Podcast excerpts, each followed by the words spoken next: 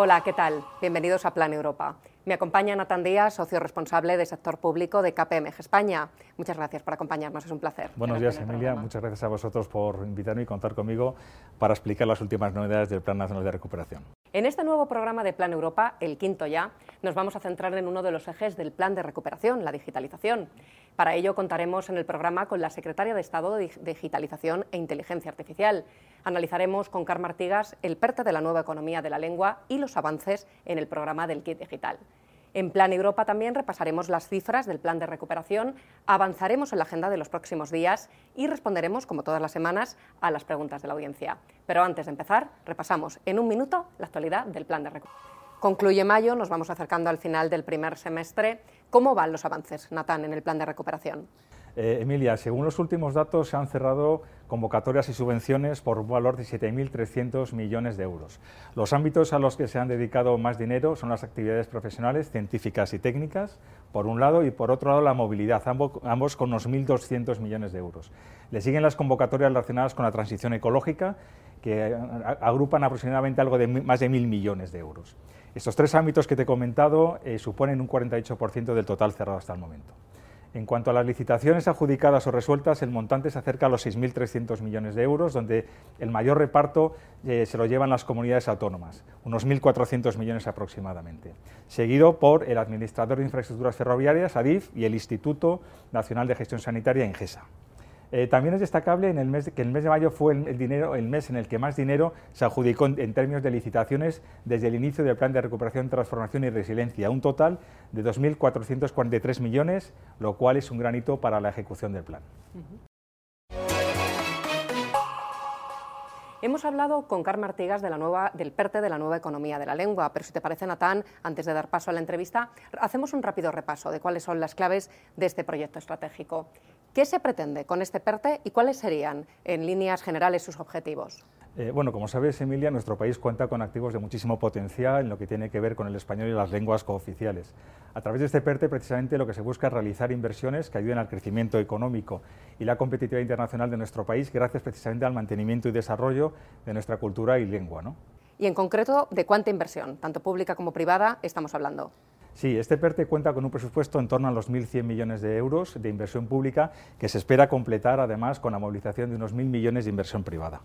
¿Y cómo se va a articular este proyecto? Digamos, ¿cuáles serían sus ejes estratégicos o sus ejes vectores? Sí, el PERTE se articula en torno a cinco grandes ejes. El primero de ellos tiene que ver con el conocimiento en español y en las lenguas cooficiales. En este caso lo que se quiere es apoyar la creación de corpus lingüísticos, el famoso proyecto Lengua Española e Inteligencia Artificial, eh, para crear un banco de datos de la lengua y la creación del Observatorio del Español, que se dedicará a estudiar la situación del español en el mundo, incluyendo la perspectiva de la nueva economía digital. El segundo eje se centra en el apoyo al desarrollo de la inteligencia artificial en español, para conseguir que esta algoritmia, que día a día está más avanzada en inglés, no suponga una desventaja con respecto a, los países eh, hispanohablantes y la potencia de la propia lengua española. El tercer eje está dirigido a potenciar la ciencia en español como lengua de comunicación con producción científica identificada, indexada y disponible para su consulta y su uso. El cuarto eje se centra en el aprendizaje del español, con acciones como la creación de una plataforma tecnológica única y segura para el aprendizaje y certificación como lengua extranjera y la digitalización del Instituto Cervantes.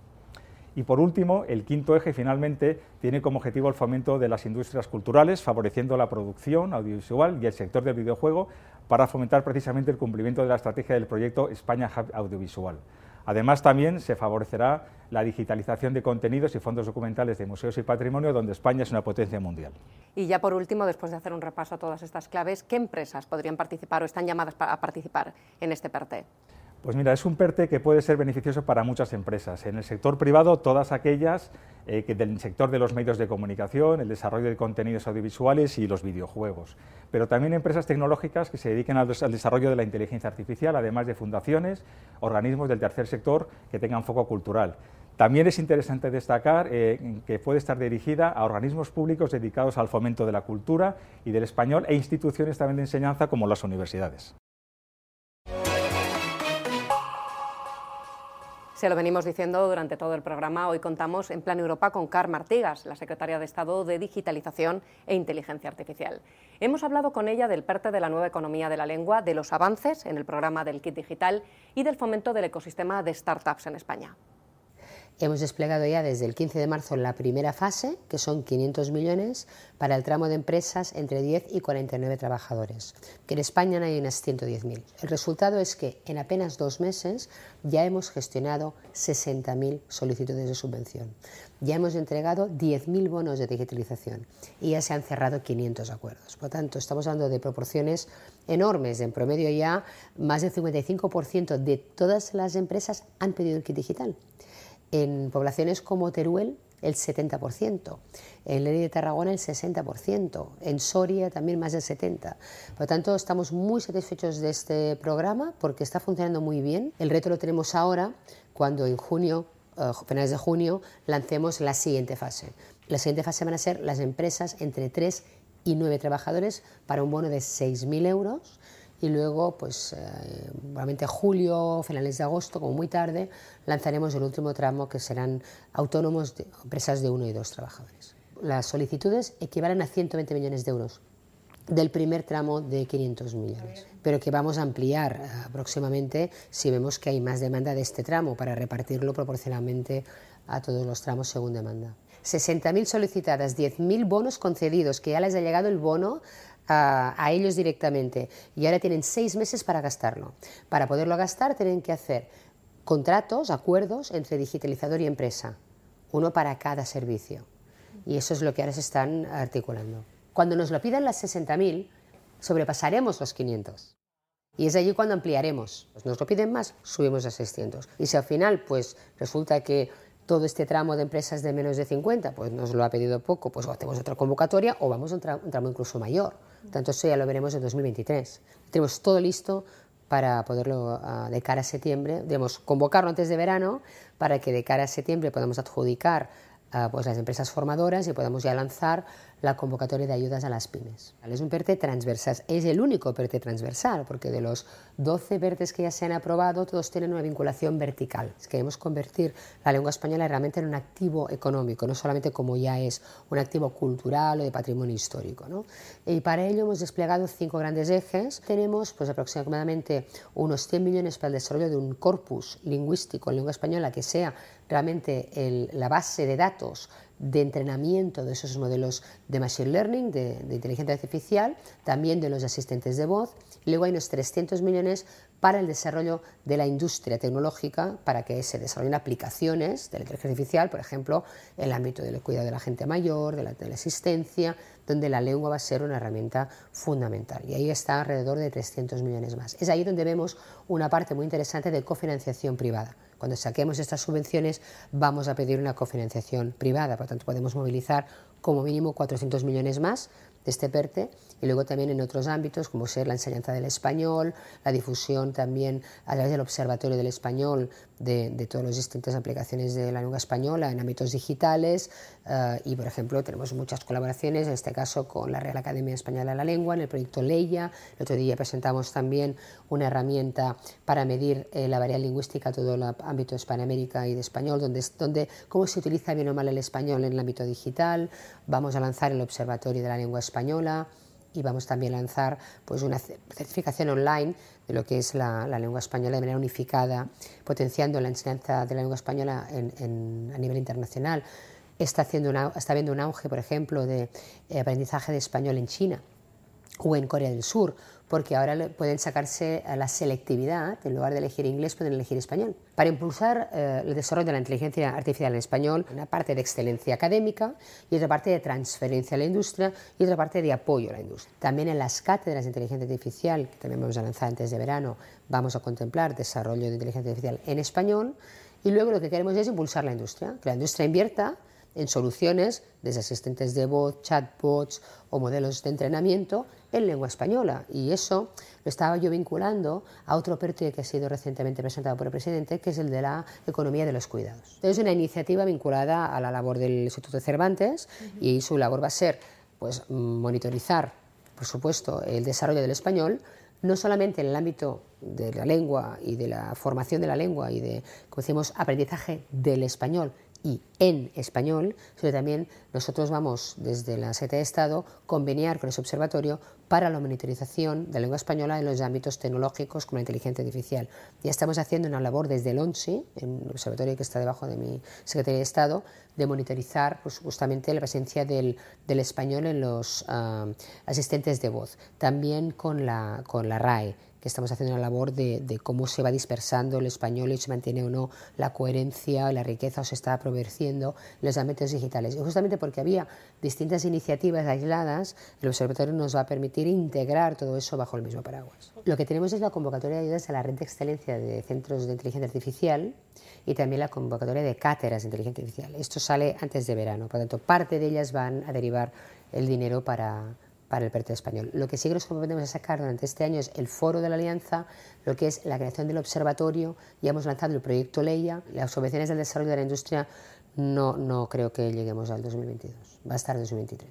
La ley de startups ya terminó toda la fase, diríamos, de, que teníamos que hacer desde el ámbito del Ejecutivo y ya está en el ámbito del Legislativo. Por tanto, está en el Parlamento, eh, pues ya a punto de empezar el debate parlamentario. ¿no? Hay un plazo para presentar enmiendas hasta mediados de junio. Por tanto, el 15 de junio eh, se pueden presentar enmiendas por parte de los partidos políticos.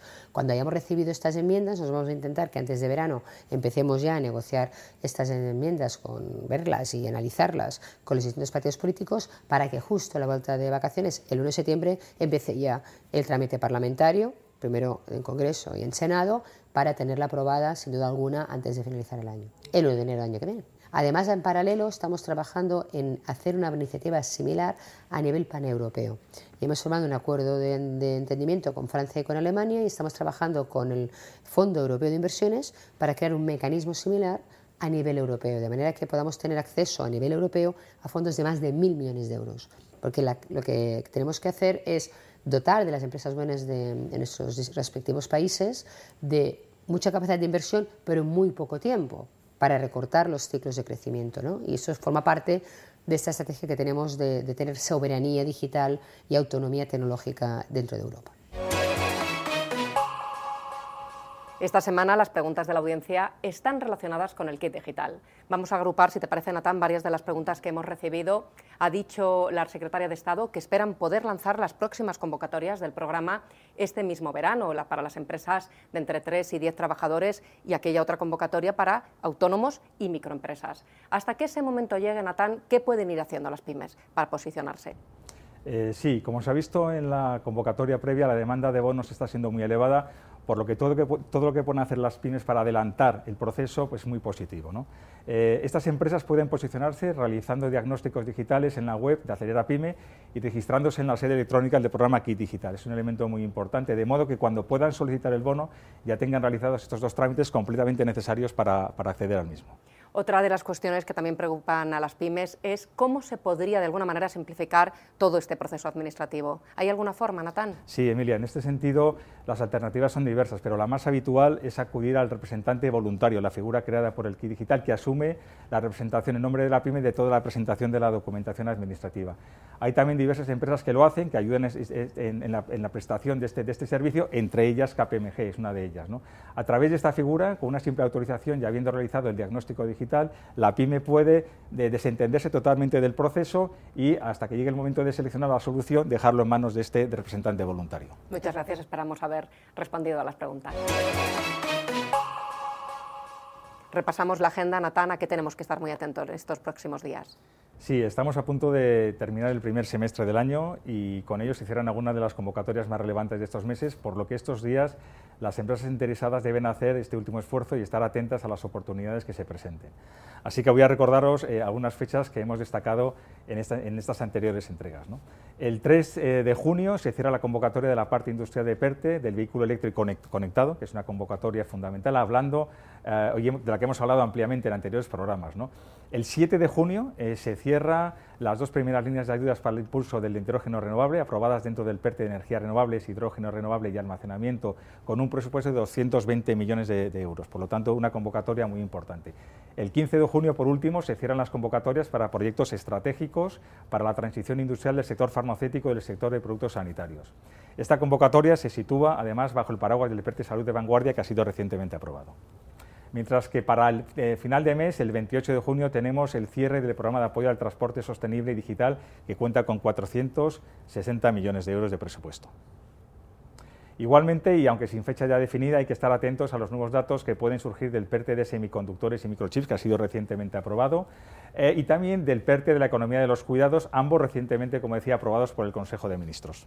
Pues tomamos nota de momento de esas fechas que nos has dado. 3 de junio, parte industrial del PERTE BEC. 7 de junio, ayudas enmarcadas en el PERTE de energías renovables. 15 de junio, ayudas enmarcadas en el PERTE de salud de vanguardia. Y 28 de junio, el programa de apoyo al transporte sostenible y digital. Muchas gracias. Gracias a vosotros, Emilia. Ha sido un placer contaros las últimas novedades y seguimos pendientes desde KPMG a todo lo que vaya sucediendo en el contexto del Plan Nacional de Recuperación. Perfecto. Os dejamos con las claves del programa. También es destacable en el mes, que el mes de mayo fue el, dinero, el mes en el que más dinero se adjudicó en, en, términos de licitaciones desde el inicio del Plan de Recuperación, Transformación y Resiliencia, un total de 2.443 millones, lo cual es un gran hito para la ejecución del plan. El 7 de junio eh, se cierra las dos primeras líneas de ayudas para el impulso del hidrógeno renovable, aprobadas dentro del PERTE de energías renovables, hidrógeno renovable y almacenamiento, con un presupuesto de 220 millones de, euros. El reto lo tenemos ahora, cuando en junio, eh, finales de junio, lancemos la siguiente fase. La siguiente fase van a ser las empresas entre 3 y 9 trabajadores para un bono de 6.000 euros y luego, pues, eh, probablemente julio, finales de agosto, como muy tarde, lanzaremos el último tramo que serán autónomos, de, empresas de uno y dos trabajadores.